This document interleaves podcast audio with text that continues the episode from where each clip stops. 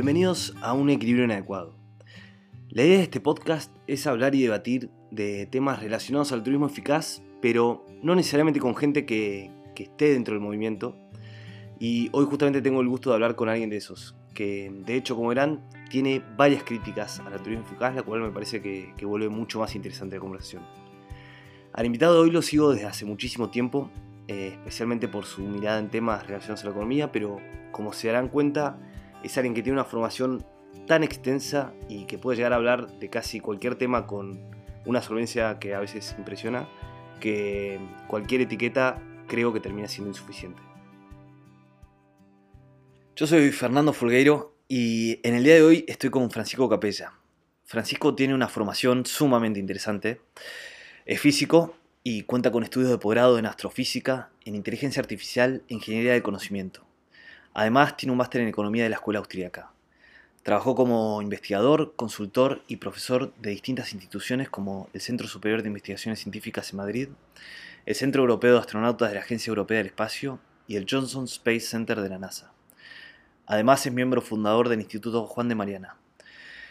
Francisco, tu perfil de Twitter dice Inteligencia y Libertad, Ciencia y Ética, Racionalismo Crítico y Empirismo, Biología, Cibernética, Evolución, Psicología, Cultura, Economía, Moral. Me interesa empezar por la parte de racionalismo crítico y empirismo. Vos venís de la física, una ciencia con mucho aprecio por el empirismo y muy cargada con el uso de la matemática, y de ahí llegaste a la escuela eh, austríaca de economía, que dentro de todas las escuelas es la que probablemente mayor desdén tenga por por el empirismo particularmente y por la formalización matemática como, como método. ¿Cómo, ¿Cómo se sintió ese encauce epistemológico? Sí, gracias, Fernando. Qué cosa más rara, ¿no? Viniendo de la física, acabar en el ámbito de la economía de los austriacos que critican mucho la física y a la economía que quiere parecerse a la física y a la matematización. Claro, es que a mí cuando la gente me presenta como físico o astrofísico, yo siempre digo, bueno, eso fue en una vida pasada o en una galaxia muy lejana, ¿no? Hace, pues no sé, 30 años o así, más de 25 que no hago nada de, física, que sigo leyendo cosas y, sigo más o menos al tanto, pero mm, posteriormente a mis estudios empezaron a, interesarme otras cosas, como biología, evolución, psicología, ciencia cognitiva, lo que has comentado de inteligencia artificial, y llegado el momento también me pasé pues eso, a las ciencias sociales, a, humanidades, estudiar alguna cosa de economía. Y al principio, eh, la primera economía que intenté estudiar es la que estudia casi todo el mundo. Samuelson, economía neoclásica, mucha matemática, y me pareció muy aburrido. Dije, vale, sí, la matemática la entendía, pero no me parecía especialmente fascinante. Y cuando no solo quise estudiar economía, sino conocer un poco el liberalismo, porque yo no habría sabido quizás si me llamaba liberal o no, pues cuando estaba más o menos en el mundo de ciencias naturales, pero sí tenía ciertas intuiciones. Pues descubrí a los austriacos, porque los austriacos combinan liberalismo y economía. La forma que tienen de acercarse a la economía me interesó porque es un estudio de la acción intencional y la intencionalidad es una forma de control de la acción. Entonces tenía que ver, o al menos yo intenté conectarla con cuestiones de, eso de cibernética, de inteligencia, de cognición. Los austríacos tratan muchísimos temas de información, de coordinación, de órdenes complejos adaptativos, de evolución, cosas que a muchos economistas probablemente ni les explican, o al menos en, en la carrera les explican poco y mal. Entonces, al tiempo que defiendo parte de los austriacos, digo, bueno, pues para aprender economía, gente que sea de letras, que venga de, que sean juristas o yo que sé, periodistas, pues los austriacos pueden venir bien como una introducción. También soy crítico con los austriacos porque creo que a veces se construyen un nicho muy pequeño y se encierran en él y son muchos demasiado puristas. Entonces me interesan más los austriacos tipo Hayek que están abiertos a, otras ciencias, otras corrientes de pensamiento, que otros tipo Mises Rothbard que son, me parece a, mi juicio, más cerrados.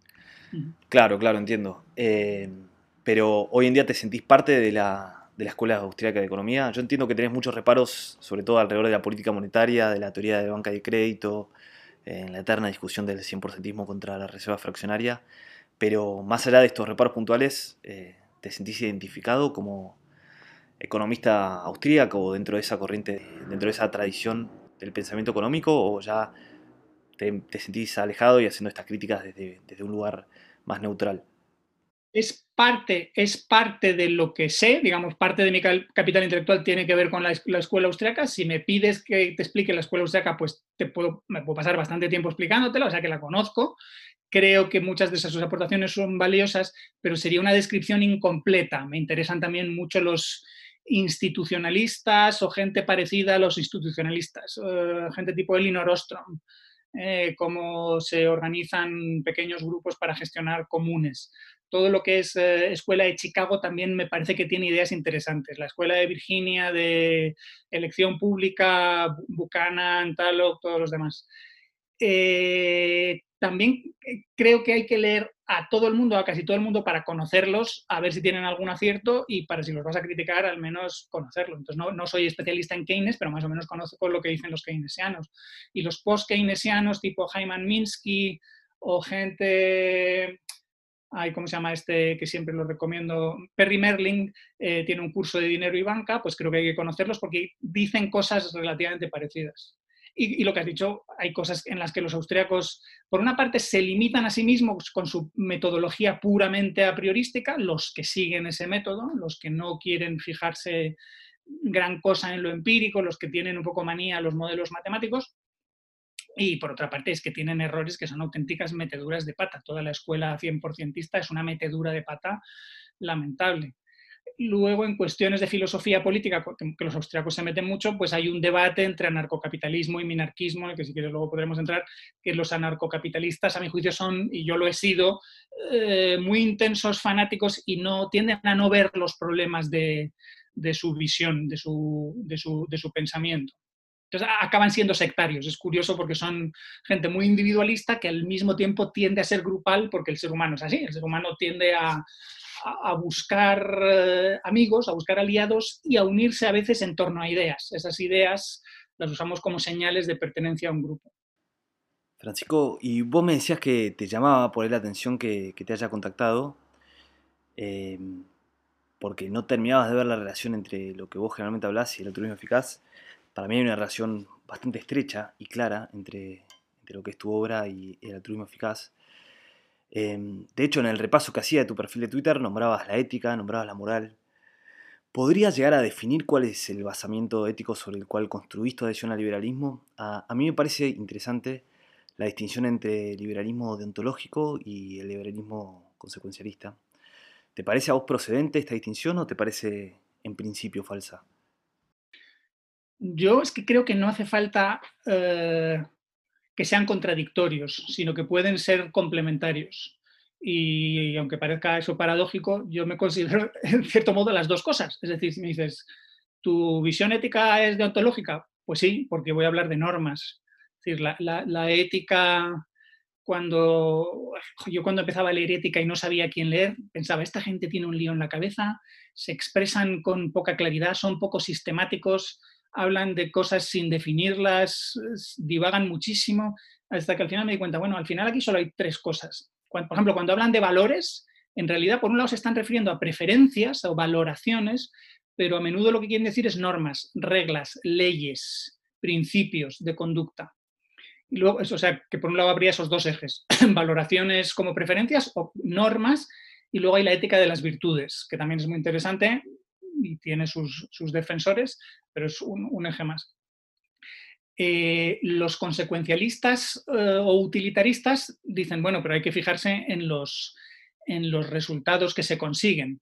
Yo digo, vale, pero esto no es incompatible con la deontología. Si, si, si, dejas de momento de paso lo de las preferencias, porque como austriaco creo que las preferencias son subjetivas, no son arbitrarias, tienden a ser eh, funcionales en el sentido de que los individuos y los grupos que tienen preferencias adecuadas tenderán a, sobrevivir y a prosperar y los que no, eh, pues lo tendrán más difícil y eventualmente se extinguirán.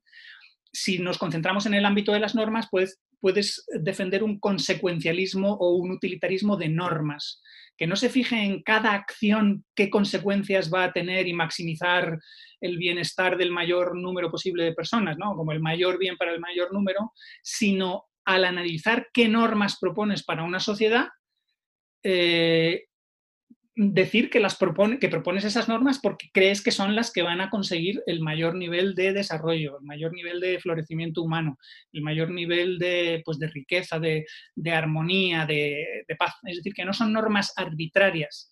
Una deontología ingenua simplemente diría, pues la norma por la norma, hay que cumplir esto porque sí. Y dices, no, no, cumplimos esto porque tiene un sentido, vamos a intentar entenderlo. Mm. Y hablando ya sí de normas, de, la prescripción y relacionándolo al derecho positivo. Por conocer tu obra entiendo que la prescripción básica sobre la que se debería montar un ordenamiento jurídico es la de no hacer daño.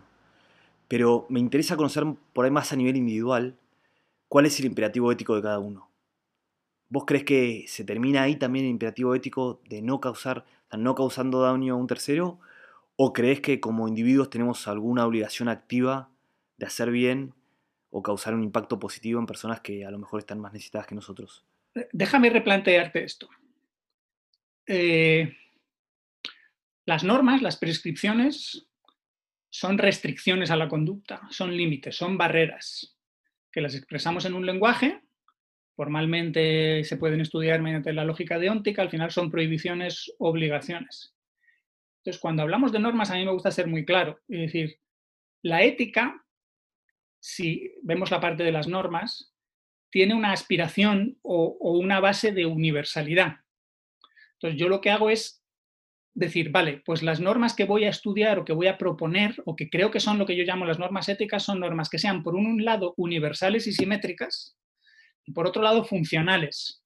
Universales y simétricas es un criterio formal pero de eso, importante porque es aspiración de universalidad, que no sean particulares, que no sean para unos sí para unos, y para unos no, que no haya unos privilegiados y unos eh, que sufran alguna desventaja por esas normas, que sean, digamos, víctimas de esas normas, ni otros que se aprovechen de ellas, sino que sean las mismas para todos, que sean simétricas, que si una norma se aplica a ti respecto a mí, también se aplica a mí respecto a ti. ¿eh? Y la parte consecuencialista utilitaria estaría, eh, estaría en la funcionalidad. Luego, es viendo las normas posibles, eh, cuáles son las que permiten a un grupo, o no solo a un grupo, sino a toda la humanidad, o no ya solo todo solo la humanidad, sino todo lo que queramos llamar sujetos éticos, sujetos que son sometidos a esas normas y que tienen derechos y deberes respecto a esas normas. ¿eh? o sea, que les aplicamos esta ética, que, comprenden esta ética y pueden discutirla, pues que puedan simplemente prosperar. Entonces, es posible demostrar, porque no es demasiado complicado, explorando el espacio de posibilidades de todas las normas que cumplan las características de universalidad y simetría, si sabes algo de economía y algo de psicología, la única norma que cumple esto es la norma que se conoce como principio de no agresión. Es decir, no hacer daño a otros. Porque al final llegaríamos a, dos, normas, dos normas universales, la obligación de ayudar y la prohibición de hacer daño. Eh, digo, digo esto porque se, pueden explorar todas, aquí no, no, tenemos tiempo de explorarlo todo, pero para que veas cómo se hace, podríamos insistir en que un grupo aplique normas de obligación de hacer daño a los demás. Pero esto enseguida, enseguida nos chocaría. Digo, ¿cómo? Que sea obligatorio hacer daño a los demás y si no cumplimos con hacer daño a los demás, además castigamos a los que no hacen daño a los demás. Esto es un poco absurdo. Un grupo no va a conseguir ser armonioso así o toda la humanidad en su conjunto. También podríamos prohibir ayudar a los demás, pero, pero ¿para qué prohíbes ayudar a los demás? Qué absurdo, ¿no? Deja, si la gente quiere ayudarse, podrán beneficiarse eh, y cooperar unos con otros. Entonces, de las dos normas que quedan, que son universalizables, están eso, la obligación de ayuda y la prohibición de agresión. El problema de la, de la obligación de ayuda es que es imposible cumplirla si la aplicas de forma totalmente universal. Es decir, universal no solo respecto al sujeto, sino respecto también a los, objetos directos e indirectos que recibirían esa ayuda. Quiere decir, esa universalidad querría decir que tienes que estar constantemente ayudando a todos los demás. Y, esto es simplemente imposible de, cumplir. La, capacidad de ayudar que tiene un individuo es, muy poca. Aparte, habría problemas de conocimiento de que probablemente no sabes cómo ayudas a los demás. No digo que sea imposible ayudarles en todos los casos, pero que muchos no, no está nada claro. ¿Y cómo puedo yo ayudar a gente que está muy alejada a mí? ¿Eh? Entonces, esto normalmente la filosofía moral lo ha resuelto eh, limitando la universalidad. Es decir, que solo sea universal respecto al sujeto. Todo el mundo debe ayudar, pero solo debe ayudar al prójimo, que está más cerca, que conoce mejor. ¿eh? Y, puedes decir, y no solo al prójimo, sino al prójimo realmente necesitado. Mi problema es que todo esto, aquí surgen problemas de arbitrariedad o vaguedad de cómo de prójimo tiene que ser el prójimo, cómo de necesitado tiene que estar, eh, cuál es mi nivel de obligación, por qué no puedo yo seguir con mi vida. Mientras que la norma de el principio de una agresión es trivial. Para cumplirlo no hay que hacer nada. Simplemente estando, estar sentado en una silla, ya estás no agrediendo a nadie. ¿eh? No estás invadiendo la propiedad ajena, no estás causando ningún daño. Luego es la forma, es la norma que se puede cumplir. Eh, un detalle más. Estas normas tienen que ver con el uso de la fuerza. Esto es algo que yo añado y me gusta insistir porque la mayor parte de los pensadores éticos no lo hacen. Simplemente hablan del bien y del mal, de lo correcto y lo incorrecto, pero no insisten en decir, todo esto lo tenemos que conectar al final con cómo se va a gestionar este sistema y si vamos a utilizar la fuerza o no. Entonces, frente a la norma de no agresión, parece que tiene sentido el poder defenderse, utilizar la fuerza contra alguien que te agrede. Estás aplicando además un principio simétrico. Si alguien te agrede, utiliza la fuerza contra ti, pues tú te defiendes, puedes defenderte utilizar la fuerza contra él. Y si la ha usado en el pasado o te ha robado tu propiedad o lo que sea, pues puedes utilizar la fuerza para, para recuperarla y, exigir justicia. Eh, pero utilizar la fuerza para, para aquellos que no ayudan, a mí me choca porque es una asimetría que me parece brutal. Es decir, yo simplemente no hago nada, paso por delante de un pobre, por ejemplo, por de un necesitado. Y entonces, ¿qué pasa? Que alguien que exija que yo sea altruista va a utilizar la fuerza contra mí por no ser altruista. Oiga, al menos yo no he agredido a nadie, no he utilizado la fuerza contra nadie. ¿Quién se cree el otro que es para utilizar la fuerza contra mí, para exigirme que sea altruista?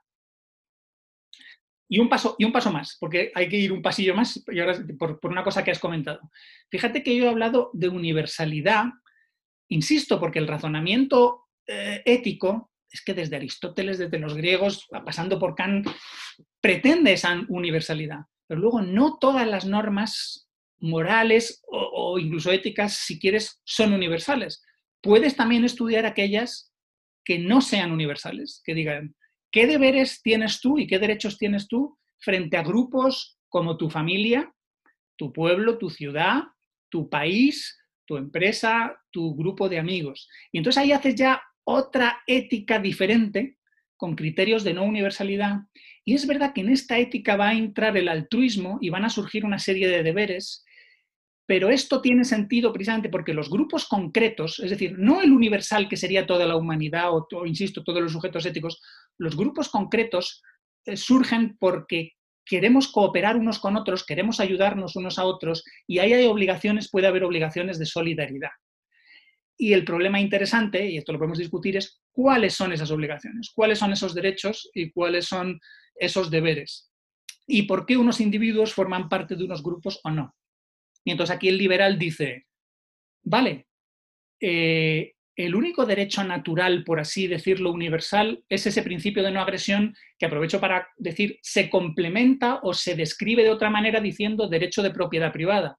Derecho de propiedad privada quiere decir que con mis recursos en mi ámbito de control mando yo y no pueden interferir violentamente los demás y yo debo hacer lo mismo con otros. No puedo invadirles, no puedo exigirles qué deben hacer con su vida, con su cuerpo, con sus, bienes, con sus posesiones.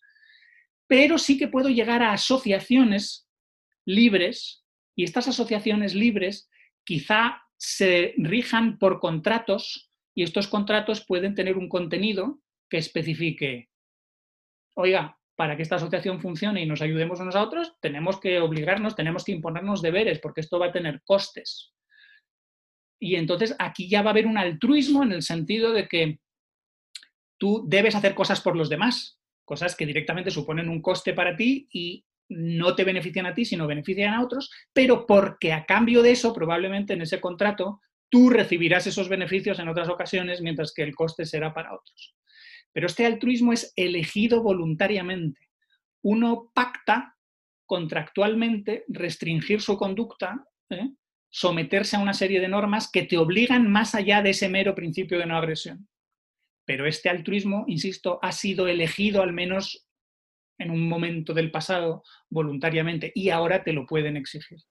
Sí, claro. Bueno, bajo esa última definición de, de altruismo podrías definir a realizar un trabajo como altruismo, ¿verdad? Porque te estás obligando contractualmente con una persona, restringiendo tu autonomía al prestar un servicio a cambio de una contraprestación. Claro, pero, un, detalle, Fernando.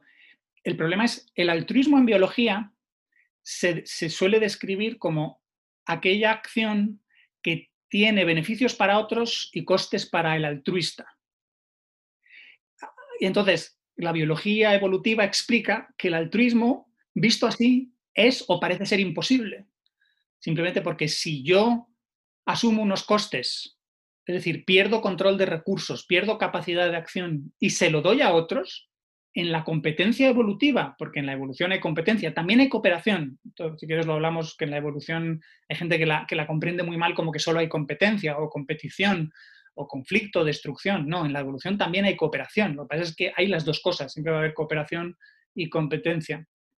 Eh, e, ese altruismo de solo dar y no recibir nada es esencialmente imposible, salvo una serie de, excepciones y casos particulares que se van viendo que son selección de parentesco, lo que se llama kin selection.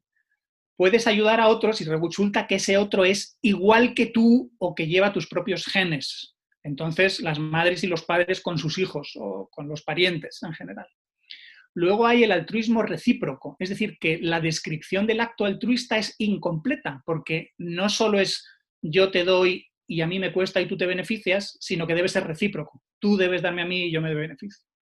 Luego también hay un altruismo indirecto, que es que cuando hay grupos, tú puedes dar a otro y quizá no recibas la ayuda de ese mismo otro, sino de un tercero que está en el grupo. ¿eh?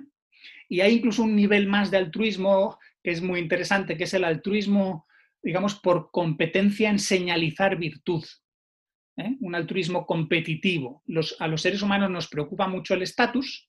Dentro del grupo existen jerarquías. Esas jerarquías pueden ser por dominación o dominancia, que quiere decir cuando unos controlan violentamente a otros porque les pueden agredir, les pueden hacer un daño. Digamos, un jefe militar, un dictador pero también hay estatus por prestigio, porque valoramos a otros por lo buenos que son o lo bien que hacen ciertas cosas y, que, nos gustaría que fueran eh, nuestros amigos o les admiramos, les emulamos.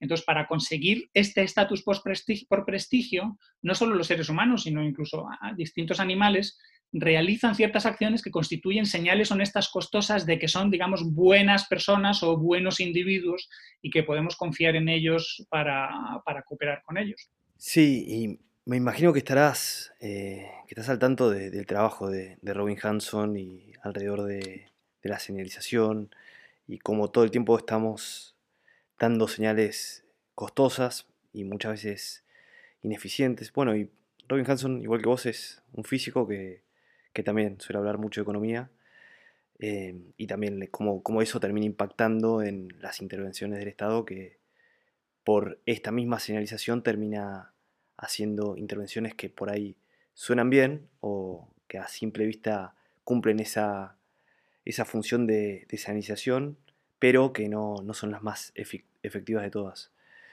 Em, pero bueno, Paco, volviendo por ahí al principio y también haciendo un, enlace con, el trabajo de, Mike Humer, que, que, a mí me parece muy, muy interesante lo que, lo que hizo dentro del liberalismo y, y cómo desde un intuicionismo moral, eh, relacionando, ya yendo así al campo de la filosofía política, eh, diciendo cómo si los individuos, nosotros a nivel individual, no vamos y obligamos a terceros a, por ejemplo, donar, o sea, creemos que está mal eso, si yo le robo, por ejemplo, a, una persona que está al lado mío para donar, por más que la intención sea buena, todos eh, condenamos ese acto. Ahora, cuando lo trasladamos a un ente abstracto como el Estado, ahí damos vía libre.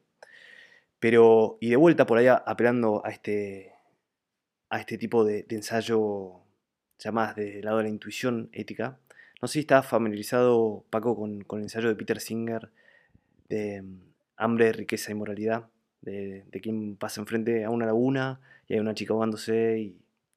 Totalmente. Y lo divertido, lo divertido de Singer es que tiene buenas ideas, pero incompletas. Nadie, le ha, nadie ha ido a explicarle mm, por qué falla tu argumento. Nadie le ha explicado, por ejemplo, la teoría de señales honestas costosas y, cómo ese individuo que va a una entrevista de trabajo y ve que un niño se está ahogando y dice, no, no puedo hacer esto, pues porque o llego tarde a la entrevista de trabajo, o me mancho el traje o los zapatos o lo que sea. Esa situación es absurda. Pero vamos a ver. Eh, lo primero, normalmente tú no te encuentras en la nada situaciones en las que solo haya una persona y ese niño ahogándose. Normalmente hay gente mirando. Y esa gente mirando juzga lo que, lo que haces. Y cuando hacemos cosas, uno de los beneficios que podemos tener es la mejora de nuestra reputación. O al revés, uno de los perjuicios por no hacer ciertas cosas o por hacer otras mal es el, perder esa reputación. Entonces, si la gente ve o la gente se entera de que yo he pasado delante de un niño que se estaba ahogando y no he hecho nada, mi reputación se hunde.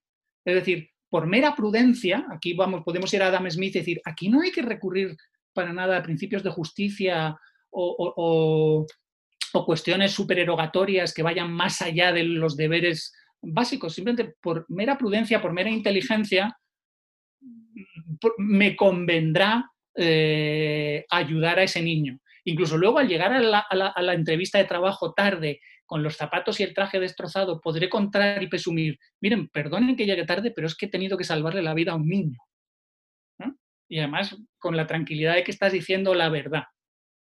Eh, conecto, conecto esto con algo para, porque creo que deberíamos hablar de, psicología moral también. Cuando yo te he hablado de ética, he, tratado la ética como ración, razonar acerca de la moral, que es lo que han hecho tradicionalmente los filósofos. Pero a mí me parece muy interesante lo que están haciendo ahora los psicólogos y los científicos viendo, bueno, pero la gente con la moral, ¿cómo la siente? ¿Qué hace? ¿Cómo, ¿Son motivaciones? ¿Son razonamientos? pues gente como Jonathan Hyde en, La mente de los justos, Joshua Green eh, y, muchísimos, y muchísimos otros. Entonces, ya tenemos sentimientos morales, digamos, en parte instintivos y en parte aprendidos por nuestra cultura, que nos llevan a Normalmente no agredir a otros, respetar la propiedad ajena, aunque esto en las socialdemocracias actuales está un poco diluido y ya la gente, digamos, no le importa recibir todo tipo de subsidios que les han quitado a otros por los impuestos o tener todo tipo de privilegios. ¿eh? Y, sentimos ciertos, cierto deber de ayudar. Es decir, cuando a mí la gente me dice, debes ser altruista, yo en parte les digo, bueno, ¿esta norma de dónde viene? Cuáles son las consecuencias de no cumplirla, cuál es el castigo y luego, si lo que estás intentando es manipularme para decirme que me, que me entre dentro de mi cabeza un deber, como si fuera una orden de ordenador de sea altruista, ayuda a los demás, eso yo ya lo sé o yo ya lo siento en el sentido de que, de que creo que es algo que nos pasa a todos o, que es un, un universal de los humanos normales. De hecho, definimos a un psicópata o distinguimos a los psicópatas como a la gente que es totalmente indiferente ante el, olor ante el dolor ajeno o que incluso disfrutan causando. ¿eh? Una, una persona normal no pasaría frente a alguien que realmente está sufriendo sin que haya una sintonía con ese sufrimiento y ese propio malestar mío, para quitármelo, necesito ayudar al otro, necesito que el otro deje de sentir ese malestar para yo también eh, para, dejar de sentir ese malestar. Entonces tenemos sentimientos de, pues, pues, de culpa o vergüenza si hacemos cosas mal o no, o no ayudamos a otros. Sí, claro, Paco, eh, es cierto que se podría complementar lo, de la señalización con lo de Peter Singer, pero justamente para aislar variables y para aislar esa variable en particular de que alguien te esté juzgando, es que sirve preguntarse qué harías en ese escenario hipotético. Y justamente por lo que decís vos, y como bien introdujiste en toda la parte de esta de psicología moral, se podría explicar por una serie de cognitivos de ver a la persona que se está ahogando y sentir empatía e intentar aliviar este sufrimiento de no sentirme culpable, es que voy y la salvo. Pero creo que lo interesante de este ensayo, y mucho de lo, del altruismo eficaz se monta sobre esto mismo, es justamente no ser preso de nuestros egos cognitivos. Eh, no porque vimos a esta persona es que tenemos la obligación de salvarla y el hecho de no verla no es que nos libere o no nos debería eh, liberar bajo un marco racional del imperativo ético de salvarla. Entonces, si vemos lo que cada uno haría en este caso y cómo cada uno evalúa la importancia de una vida ajena contra nuestros bienes materiales, si esto lo pasamos por, por el tamiz de un razonamiento explícito, deberíamos concluir entonces que cada uno individualmente tiene un grado determinado de responsabilidad ética. no ya como una norma general prescriptiva, que puede estar eh, enmarcada o no dentro de un derecho positivo, es una discusión aparte, sino como ya como un deber de coherencia con uno mismo. Pero hay un problema, y es que todo el utilitarismo, vamos a ver, el utilitarismo que yo diría ramplón parte de un, no sé si llamarlo un error o una arbitrariedad, y es decir, debemos conseguir el mayor bienestar para el máximo de gente, punto. Yo digo, ¿qué? ¿Por qué? Es decir, ¿esto es un axioma? ¿Vas a tratar de discutirlo o no? ¿Vas a ver qué otras alternativas hay? Fíjate que yo he hecho una cosa distinta. Aquí ya están, ya están diciéndote cuál es la regla. La regla es esta, la regla de conducta es, o al menos te están dando el criterio general de esa regla de conducta y ya te están diciendo, ya hueles que vas a tener que ayudar a otros cuando lo necesiten o que vas a tener que sacrificarte. Mientras que mis criterios eran primero una parte muy abstracta de universalidad y simetría y luego la parte de funcionalidad que, que se puede interpretar de diversas maneras, pero que básicamente es prosperidad, desarrollo. Mientras que eh, yo al menos reconozco que hay esa fundamentación que uno puede decir, ah, pues yo quiero una fundamentación distinta. Y de hecho el utilitarista lo que dice es, la universalidad me la voy a cargar o la voy a distorsionar. Es decir, quiero que este principio se aplique a todos, pero no respecto a todos independientemente de su, situación, sino que las reglas van a beneficiar a los que tengan más necesidades y van a implicar cargas a los que tengan más capacidades. Entonces estás cargándote la, simetría. Y luego, desde el punto de vista de la funcionalidad, muchos economistas le van a decir, y le van a decir a Singer, pero vamos a ver, si es que esto de que podemos ayudar fácilmente es, de una ingenuidad, pero pasmosa. Es decir, me has puesto un ejemplo tramposo. O sea, eso, de razonar mediante ejemplos mentales, hay que tener mucho cuidado para no hacer trampas. Eh, eh, no sé si es Mike Humer o otra gente que le ha dicho, vale, pero ¿qué pasa si en vez de un niño son mil niños o un millón de niños todos ahogándose a la vez? ¿Tengo que ir uno a uno salvándolos todos y no voy a poder ir nunca a trabajar? Luego, ¿qué pasa si además no están aquí al lado, sino que están en un país miles de kilómetros más allá? ¿Qué pasa si cuando voy a intentar ayudar al niño hay otra gente que va y me impide ayudarle? ¿Qué pasa si mi ayuda no, consiste en simplemente sacarle del agua, sino en, mandar dinero y ese dinero se lo quedan los opresores de ese niño, de su familia, y por eso toda esa gente es tan pobre. Luego, hay que, conviene mm, criticar estos argumentos porque flojean por muchas, por muchas partes. Entonces, el, el, liberal lo que te va a decir, o lo que te vamos a decir es, pero si en sociedades libres lo normal es que la gente prospere, lo normal es que se, se supere la pobreza de forma espontánea, porque la gente trabajando va acumulando conocimiento, capital, va interactuando con los demás, va construyendo y entonces escapa de la pobreza. Y para eso no hay más que ver todos los ejemplos de economías que, en cuanto se han quitado encima un dictador o cuando han liberalizado, simplemente despegan. Y, la mayor parte de la pobreza en el mundo es cuestión de, es causa de falta de libertad. Mm.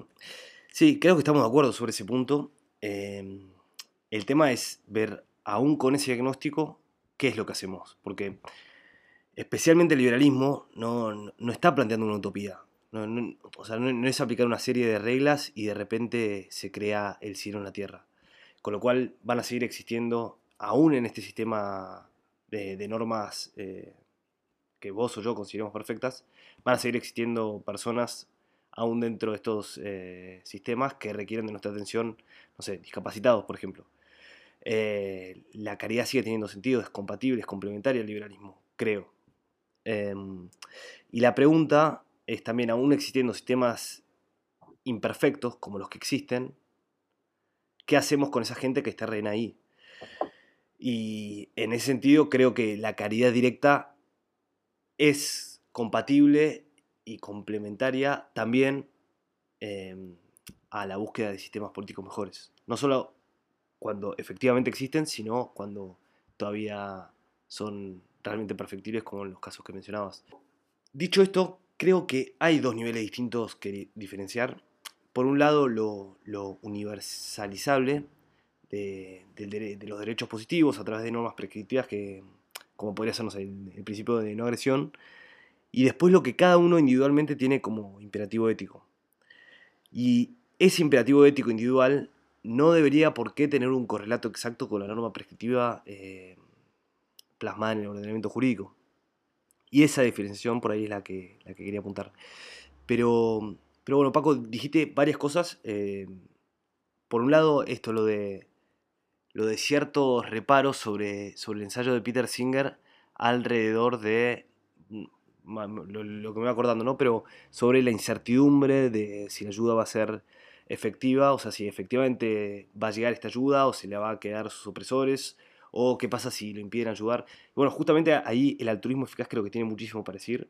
Hay una pata eh, muy importante dentro del altruismo eficaz, una organización que se llama GiveWell, que lo que hace es evaluar las distintas intervenciones y en ese sentido tratar de calificarlas y evaluarlas según el grado de efectividad.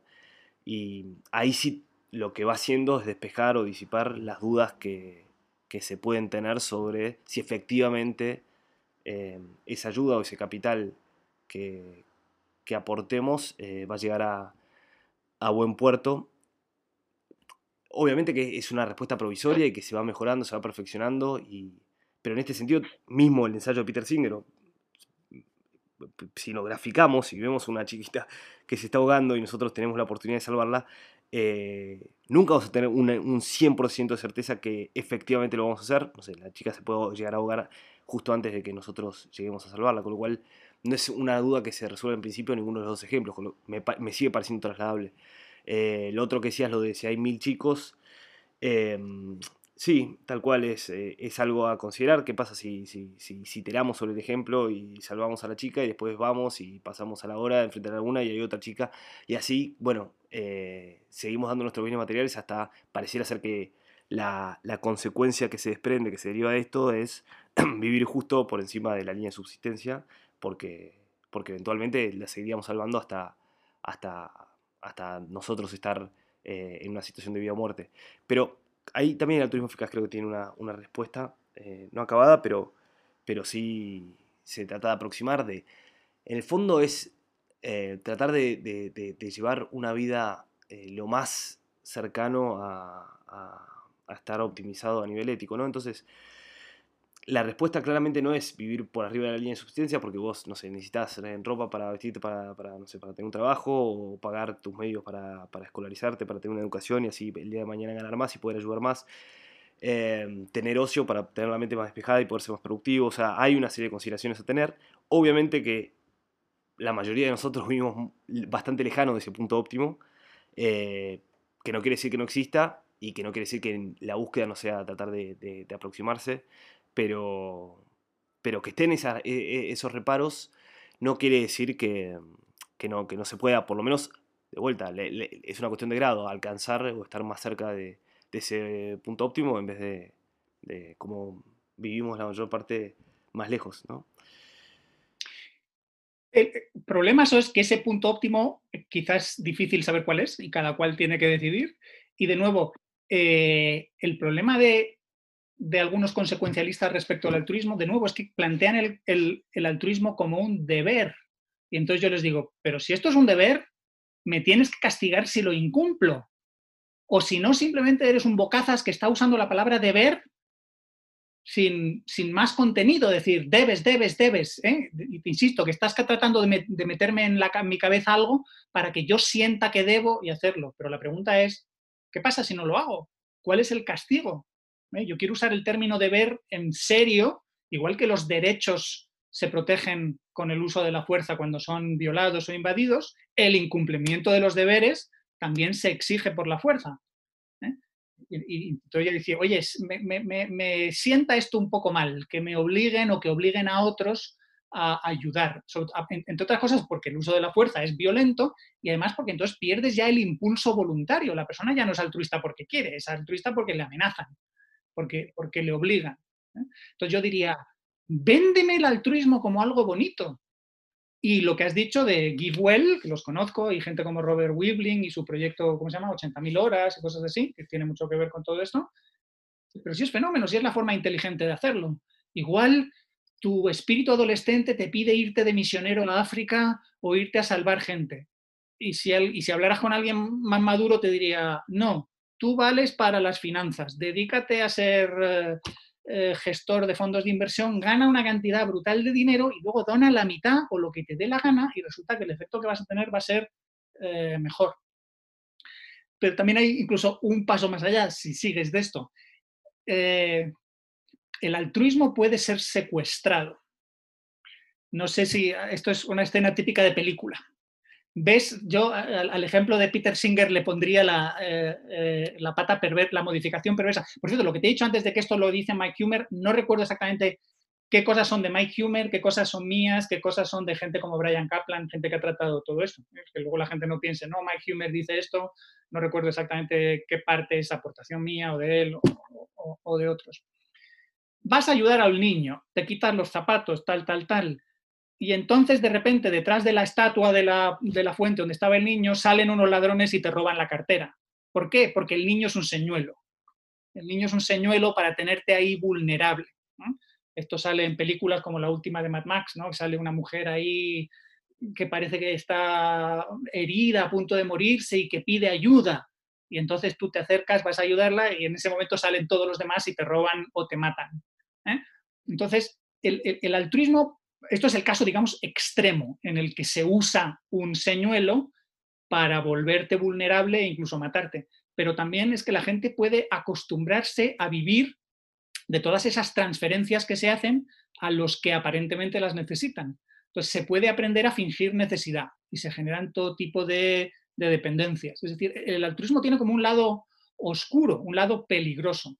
También hay autores, no recuerdo ahora el nombre de, tendría que ver, no sé, si se me va a ocurrir, pero leí un libro donde eh, trata casos patológicos, de gente que es patológicamente altruista, que se excede y entonces digamos que destruye su vida porque ya se pasa de ese óptimo y se da tanto a los demás y además como el problema de darse a los demás es que puede no ser eficiente, que hay un mal gasto de recursos y casi una autodestrucción personal por convertirlo en una obsesión.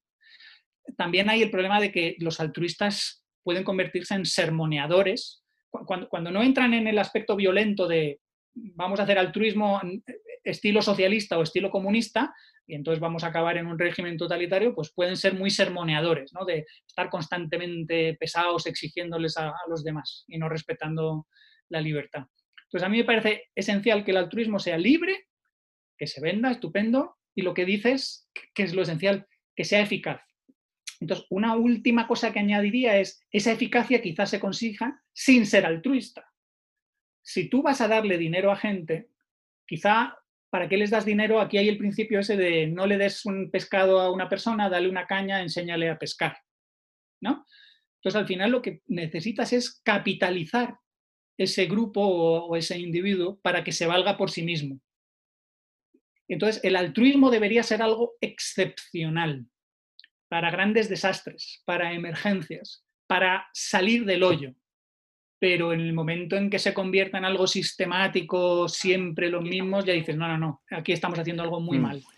Sí, Paco, fíjate que para mí hay una diferencia semántica en cuanto al deber, porque lo, que, lo que se trata de reflejar en, el ejemplo este de, Peter Singer es un deber de coherencia con uno mismo, no, con un, no un deber de, eh, que, sería algo eh, prescriptible en la ley o sí, reflejable en el derecho positivo, sino que es un, si, vos actúas de esta forma en este contexto, deberías, y ahí está el deber, deberías actuar de igual forma en otro contexto. O sea, eso se debería reflejar eh, en, una serie de acciones en este mismo contexto, sacando, extrapolando del, ejemplo hipotético.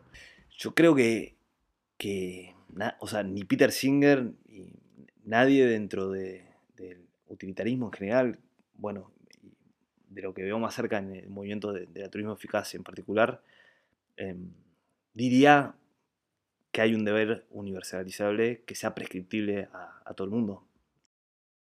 Pero fíjate que es, es, raro oírles decir esto, que me encantaría que explicitaran esto y que lo dijeran con cierta frecuencia. ¿eh? Es decir, probablemente si lo discutimos con ellos o con esta gente te lo reconocerán, pero a mí me gustaría verlo planteado que lo dicen. Que quede claro que esto no va a ser una, que esto no es una obligación exigible con la, por la fuerza.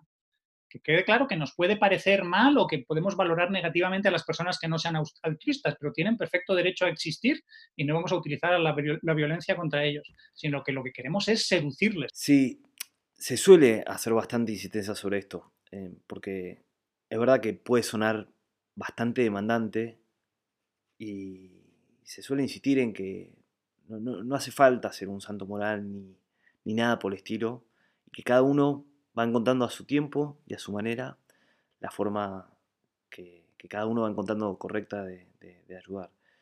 Yo creo que intelectualmente sí hay que ser implacable y hay que ser muy riguroso y metódico, pero después a nivel individual cada, actúa, cada uno actúa como, quiere y como puede, sin que, sin que esto exonere eh, la, conversación eh, de vuelta, con un marco racional y analítico riguroso y, detallado. Eh, lo que decías, Paco, que a mí, me, a mí me resulta muy interesante, la parte de esto que vos nombrabas como un lado oscuro, peligroso. a mí me parece interesante. Hay un economista que se llama William Easterly, que hace una crítica The White Man's Burden y todo esto, sí. Exactamente. Que se monta bastante sobre Hayek y, bueno, esto de la tentación del hombre rico, que, va a países del tercer mundo con una asociación tecnocrática, top-down, y, habla de, la tiranía de los expertos y cómo esto da lugar a intervenciones que muchas veces son contraproducentes. Entonces, pero reconoce que hay ciertas intervenciones que pueden ayudar, pero diciendo que lo primero que hay que que priorizar es no hacer daño. Y por ahí mi respuesta, y creo que la mayoría del altruismo eficaz, es, eso es algo que hay que tener en cuenta, pero en verdad que se debería ver reflejado en eh, el valor esperado de la intervención. Que lo que realmente hay que tener en cuenta es el valor esperado de la intervención. O sea, está subsumido dentro de esto, ¿no? Eh, si vos solamente te guías por no hacer daño, por el principio de no, hacer daño, te quedas en un punto muerto. Es algo sumamente conservador y paralizante. Si ante la primera posibilidad de no hacer daño eh, tenés que no llevar a cabo una acción, no terminas haciendo nada. O sea, no, no tenemos que hacer nada nunca teniendo en cuenta este principio. Pero no ha dicho, Fernando, no ha dicho no hacer nada. Ha dicho primero no hacer daño. La, lista no se acaba ahí. Esto es, el, el problema es ¿Por qué dicen esto? Cuando hablas de altruismo con gente, digamos, normal, que no ha leído nada de filosofía ni conoce el altruismo efectivo, ¿qué te va a decir que consiste el altruismo? En buenas intenciones. ¿eh? ¿No? Que un acto es altruista o bueno si sus intenciones eran buenas. A mí lo que me gusta del altruismo eficaz es que se quita este sentimentalismo de medio rápido, papá, y decir que no, que no, que lo que importa son los resultados. Entonces, ay, pero si yo quería hacer el bien y yo cogí a esta persona que estaba accidentada y la moví y la aparté y le he destrozado la columna. Y lo que antes no era grave, ahora es gravísimo. ¿Eh? Ay, si yo creía que a esta gente le iba a ayudar dándoles dinero y resulta que el dinero ha llegado a sus opresores y ahora tienes un régimen todavía más opresor porque tienen ellos más dinero. Entonces, simplemente no ser tan ingenuo, decir, cuando yo ayude todo va a ir bien y, y es ayudar. No, no, se puede meter la pata con mucha facilidad. Y, muchos altruistas están convencidos porque se sienten bien consigo mismos de que lo que están haciendo es bueno y no quieren ver el daño que están haciendo. Hay, todo, hay todos, los, todos los debates que están teniendo William Easterly y otra gente con Jeffrey Sachs y todos los demás. Entonces, y de ahí las ideas hayekianas de construir las cosas desde abajo y a pequeña escala y ver si funcionan y preguntarles a los recipientes y no tratar de hacer ingeniería social. No, totalmente, totalmente. Yo ascribiéndome a, a toda esa mirada, y justamente por esa mirada, es necesario, como bien decís vos, no caer en un altruismo simplista, que solo valore las intenciones. Y yo creo que ahí, justamente ahí, es que está el espíritu del altruismo eficaz, de no quedarse en lo que únicamente suena bien, sino en lo que efectivamente provoca un cambio positivo. Y para determinar previamente cuáles intervenciones son las que las más eficaces para, para provocar este cambio, es que no se tiene que tomar únicamente este principio de cautela, o este principio de cautela debería estar subsumido dentro de un cálculo de valor esperado, o sea, ajustar por probabilidad de éxito y por utilidad, bienestar o cualquier otra variable, y es que ahí das con un valor. Eh, vale, esto con, la humildad epistémica de, que puedes estar metiendo la pata porque tu función de probabilidad puede no ser la que, la que es y que las utilidades que tú estimas quizá no son las que, las que te crees. que, que, hay que hacer análisis de coste y beneficio, pero ser muy escéptico respecto a ellos, porque los que se hacen a veces son auténticas chapuzas para salir del paso. Totalmente, totalmente. Y esa humildad epistémica debería estar subsumida dentro, dentro del valor esperado de última.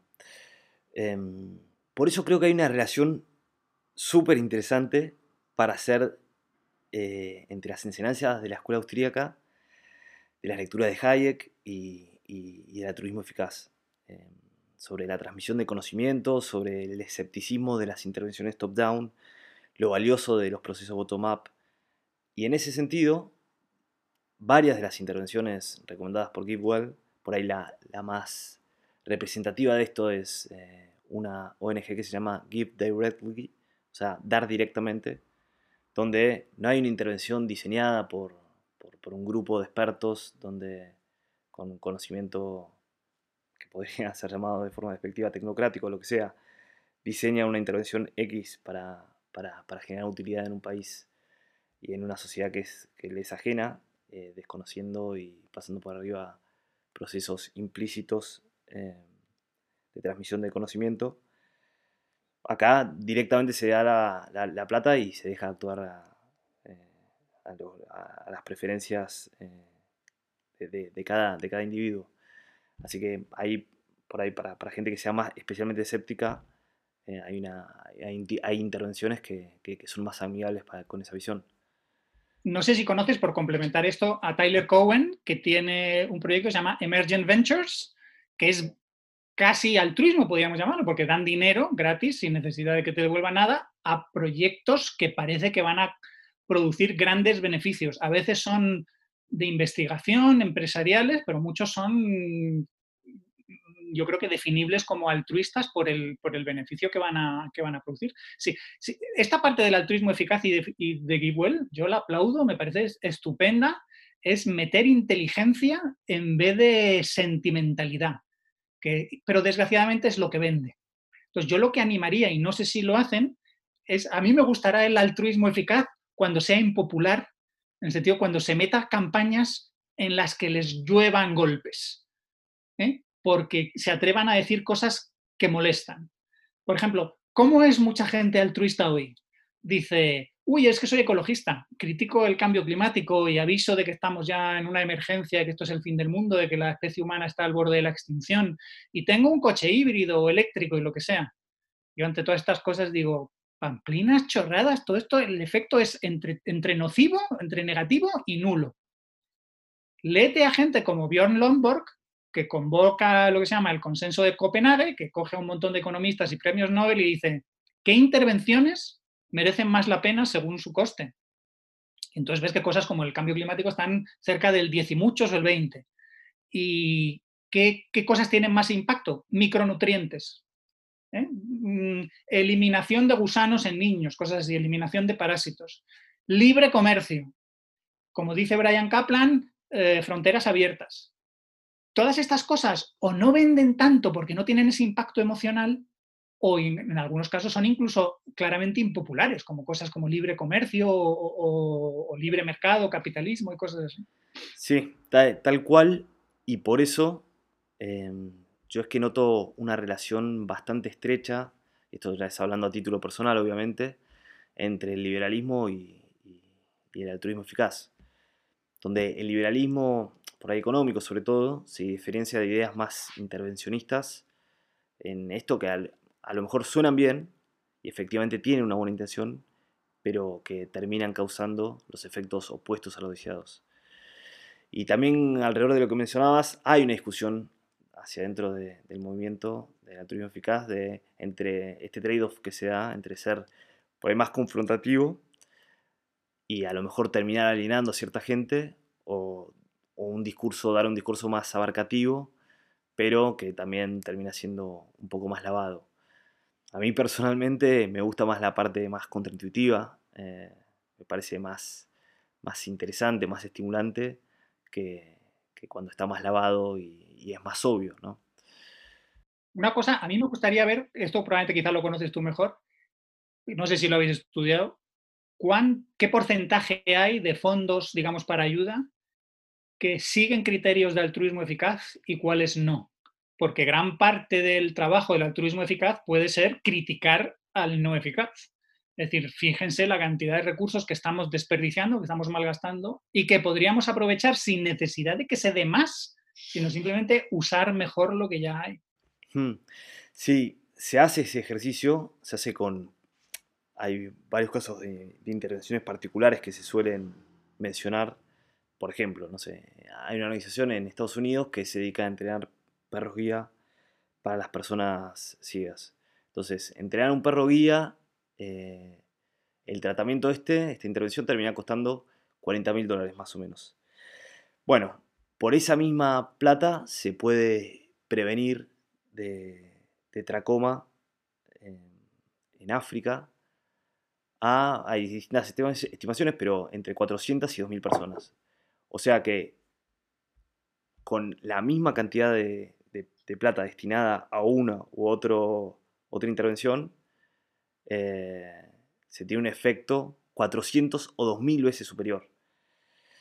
Em, con lo cual, ah, se hace este ejercicio, por ahí no, no, es tan simpático estar puntualizando ONGs y ahí sí remito a lo que te decía antes de, la discusión que se da hacia adentro del movimiento, de, qué tan confrontativo no ser. Em, pero la realidad es que sí, hay una pérdida de eficiencia muy grande y hay una mejora potencial de varios órdenes de magnitud entre, entre este trade-off que, se da eh, y termina siendo un juego de suma cero en el fondo, ¿no? A recursos limitados hay que, hay que decidir y, esta por ahí es la innovación muy, muy grande que, viene a traer en términos prácticos el altruismo eficaz a través de organizaciones como GiveWell. O sea, es por la misma cantidad de plata podrías estar causando un bienestar 2.000 veces mayor, 400 veces mayor. Es mucho. Para igualar ese efecto deberías donar 400 o 1.000 veces más. No, no lo vale la pena. Eh, veamos realmente ahí la, la, fruta más baja para agarrar, más fácil de agarrar, es cambiar de, intervención. Y es verdad que en ese, en ese trade-off eh, son excluyentes una y, otra intervención.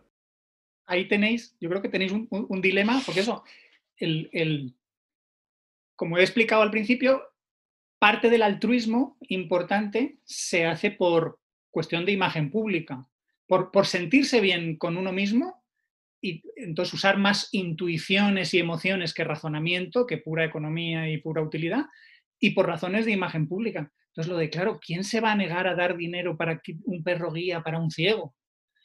Luchar contra eso es durísimo, pero claro, cuando dices, eh, aquí en este otro lado tenemos 400 niños que se van a quedar ciegos, que lo siento mucho, pero que aquí estamos eligiendo entre dos males y resulta que hay uno que es claramente peor. Luego, por eso digo que el, altruismo efectivo eh, ganará mis simpatías cuando se arriesga a ser impopular, porque estará, estará viendo que mm, esa efectividad tiene ese precio. Ok, ¿y no crees que ya tiene una dosis bastante fuerte de, esta impopularidad? Eh, el altruismo eficaz. Mira, sin ir más lejos, dentro del movimiento es muy prevalente eh, una corriente que invoca a preocuparse por el riesgo existencial. Entonces, a partir de estimaciones de cuántos seres humanos van a existir de acá al final de los tiempos, poniendo la estimación más conservadora, que creo que sería alrededor de 10 a la 16 Em, seres humanos, tomando eso, el valor esperado de cualquier, no, no de cualquier intervención, pero casi cualquier intervención que, que tienda a reducir el riesgo existencial, es muchísimo más grande que salvar miles de millones de vidas actuales. Con lo cual, fíjate la impopularidad de estar diciendo implícita, o a veces explícitamente, si, si, llegado el caso de, ser necesario, no, no, no salvemos a, a, los chicos que actualmente se mueren, que se están muriendo, que están sufriendo actualmente, porque una intervención que apunte a reducir el riesgo existencial y a priorizar las vías futuras es todavía mucho más efectivo. Pero esto refleja, esto voy a usar la palabra, estos son gilipolleces. Precisamente, esto es lo que, lo, que lo que he dicho antes de que el utilitarismo mal usado produce unas idioteces. Vamos a ver, yo comprendo todavía el hacer el bien lo más posible a los más posibles que existen. Pero eso de, pero eso de hacer el bien a gente que no existe, que quizá no exista nunca, es absurdo. Además es que caes, aquí caes en la posible paradoja o en el dilema, no me acuerdo cómo se llama, tiene un nombre técnico, pero ahí la, es la opción horrible o la opción trágica. Que decir, sí. La conclusión repugnante. La, conclusión repugnante, eso, de repugnan conclusión. Vamos a crear miles, cientos de millones, billones, trillones de personas en el límite de la pobreza, meramente subsistiendo, pero ya está, y así maximizamos la, la utilidad. Y digo, todo esto son, con perdón, idas a gente que se le ha ido la olla, que, que, no entiende el altruismo desde el punto de la vista de la biología y la psicología, para qué existe y qué problemas tiene, y que está haciendo sumas como con integrales infinitas absurdas. Que digo que no, que no, que lo que se trata primero es de que la gente no sufra. Luego, además de que no sufra, vamos a intentar eh, mejorar, mejorar sus condiciones. Pero, pero esto sí, de lo del riesgo existencial, si esos riesgos existenciales fueran inminentes y reales, yo entiendo que les podemos prestar atención pero las cosas que, que me estás diciendo que es verdad, que dicen, no, venga, invierta usted en el Instituto para el Futuro de la Humanidad o a ver que la inteligencia artificial no nos destruya y todas esas cosas. Me parece que no, que hay cosas como más normales, más pedestres, como evitar que haya niños que se mueran de hambre por enfermedades o por enfermedades eh, eh, evitables. Sí, quizá lo más normal no quiere decir que, que sea lo mejor. Eh justamente apuntando a la racionalidad, a dar un marco racional y no ser presos de, nuestros sesgos cognitivos y de, nuestra intuición, es que hay que, enmarcarlo analíticamente. Además, el, problema de la racionalidad, algún día tengo que dar una charla sobre esto, es que la gente parece que cree clarísimamente en qué consiste y a qué consecuencias se llega o a qué resultados, y luego pones a dos filósofos y te dicen lo contrario y, se quedan tan tranquilos. no sé si sabes quién es David Benatar, eh, uno de los filósofos que, dicen que, lo mejor para la mayor utilidad se conseguirá si la especie humana se extingue, porque la vida es esencialmente dolor y es más dolor que placer. Y entonces él valora que el resultado neto es, es sufrimiento y entonces no propone que nos suicidemos porque eso significaría, no es lo mismo dejar de existir desde la existencia que no haber llegado a existir nunca. Entonces, si seguimos a toda esta gente, que ellos tienen sus argumentos razonables, lo mejor que podemos hacer es campañas para que la gente no se reproduzca, lo cual llevaría a la extinción de la especie humana, lo cual llevaría a una paradoja. Hemos aplicado principios morales a un sistema y el sistema se ha autodestruido. Luego, ahí hay algo que no funciona. Hmm. Pero, a ver, creo que hace falta tomar pocas premisas que creo poco controvertidas, como ciertas, para llegar a la conclusión de que prevenir el riesgo existencial es una causa al menos atendible. Em, sí, la conclusión repugnante creo que tiene varias aristas y muchos errores. Em, en el caso particular que vos mencionás, em, el caso particular de, por ejemplo, esto, pues, pues gente viviendo justo por encima de la línea de la pobreza, a lo mejor eh, para la mayoría de los individuos eso no sea una vida netamente positiva. Eh, no lo sé. Pero, pero en caso de serlo, ¿por qué no dar lugar a esa creación de utilidad neta? O mejor dicho, no dar lugar a esa utilidad sería una pérdida de lo mismo, lo cual en principio no sería deseable, ¿verdad? Eh, vos le podés, por, por parte, entiendo la discusión de las vidas futuras, le podés asignar menos valor que las vidas presentes. Entonces, asignarás un valor esperado en reducir un X por ciento, un X el riesgo de que no existan, en función también de la tasa de descuento que apliques para las vías futuras. Em, y por otra parte, Paco, mencionaste lo de que sí te parece entendible eh, un riesgo inminente. Pero ¿por, qué debería ser inminente? Más allá de encima de que la naturaleza del tiempo es continua y, no hay saltos discretos, la, eminencia del tiempo no está por un salto discreto, sino entiendo por la afectación de vidas actuales o vidas que aún no existen. Pero, o sea, me imagino que vas por ese lado, pero si no estás indiferente, creo por eso, e, esta premisa que me parece poco controvertida generalmente, que si no están indiferente a que se sigan creando vidas humanas, o sea, que, la humanidad no se extinga en esta generación, más allá de la magnitud del valor que le asignas a las vidas potenciales, dada una estimación conservadora y realista de la cantidad de personas que quedan por vivir, em, una proyección conservadora de 10 a 16, supongamos, la conclusión de que es una causa importante deja de ser controversial, me parece. Esto Aquí hay un problema, y si es que el problema de los utilitaristas, esto, en esto sí que estoy de acuerdo con Rothbard, es que las utilidades es absurdo sumarlas. Es decir, tu utilidad y la mía, yo prefiero decir que tú disfrutas de cierta utilidad por tu vida, por las cosas que tienes, y, añades, pero sin sumar, dices, y yo disfruto de esta utilidad por estas cosas. Pero es decir, que el conjunto tú y yo tenemos esta utilidad, yo eso no le veo ningún sentido. Entonces, por, eso, por eso te he dicho, cuando he dicho que las normas tienen que ser universales y simétricas por un lado y funcionales por otro, que lo de funcionalidad hay que definirlo de una forma, estar dispuesto a ver que ahí va a haber problemas, que no te voy a poner una función que haya que optimizar, que algo que se cuantifique, sino simplemente entender progreso, más gente más feliz, más armonía, pero sin mojarme de ya vemos cómo, cuando, cómo cuantificamos esto. Porque si no llegamos a todos estos absurdos. Luego, eh, eh, igual, el, usar conceptos como descuento temporal, que es algo que se aplica a individuos, a colectivos, mm, hay que tener eso, cuidado. Luego, decir, importan, deben importar igual las valoraciones de todo el mundo o las utilidades de todo el mundo, aquí hay un problema yo lo suelo explicar en las charlas cuando hablo de valoración, las cosas no son valiosas. Las cosas son valiosas para alguien, de forma subjetiva. ¿eh? Luego, que me digas, pues que existan 40 mil millones de personas dentro de mil años, frente a mi bienestar mañana de tomarme eh, un helado. Mm, con perdón, no sé si esto lo decía Smith o Hume, pues es perfectamente racional, y posible que yo prefiero mi bienestar que el de esas 40.000 millones dentro de mil años o lo que sea, pues porque yo soy yo y mi sistema de valoración existe principalmente para protegerme a mí mismo y a un segundo nivel también para proteger a otros. Es decir, hay un descuento en las valoraciones y es perfectamente normal hacerlo. Que las normas sean las mismas para todas, la universalidad, no es equivalente a los valores de todo el mundo deben computarse igual y sumarse igual, porque yo no estoy haciendo esas computaciones, ni siquiera estoy haciendo esas sumas, porque creo que no tiene sentido. Pero una cosa es el, terreno de lo descriptivo, y ahí entra la normalidad, y otra cosa es el terreno de lo prescriptivo, y ahí entra lo, que sería la divergencia entre la normalidad y el punto óptimo.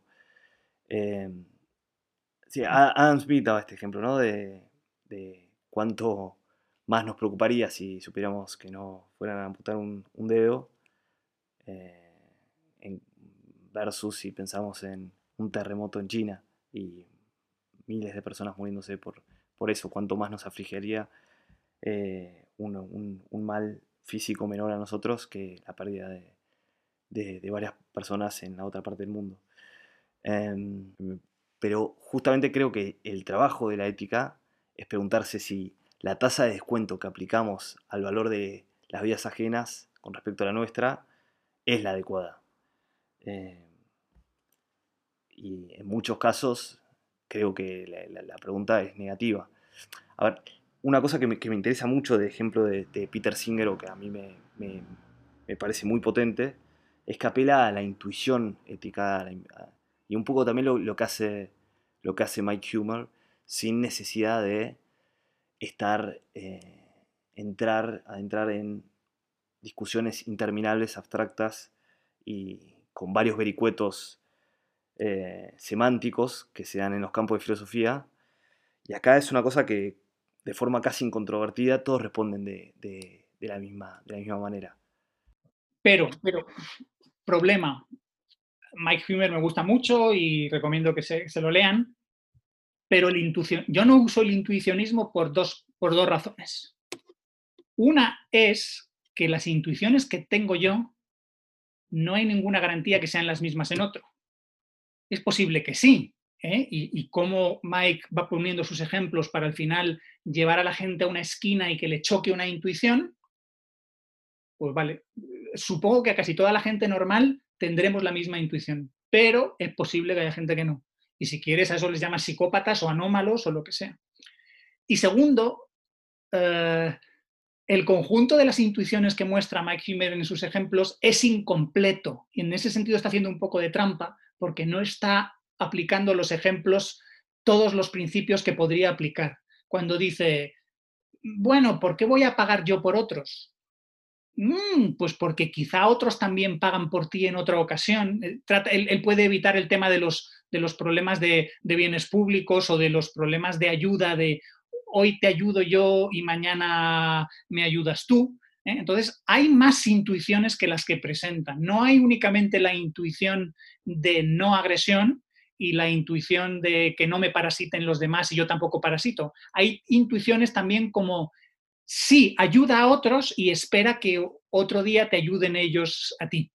Y entonces ya vas teniendo, eh, ya vas construyendo ese altruismo, digamos, natural que, puede funcionar. Es decir, que, también tenemos esas intuiciones altruistas.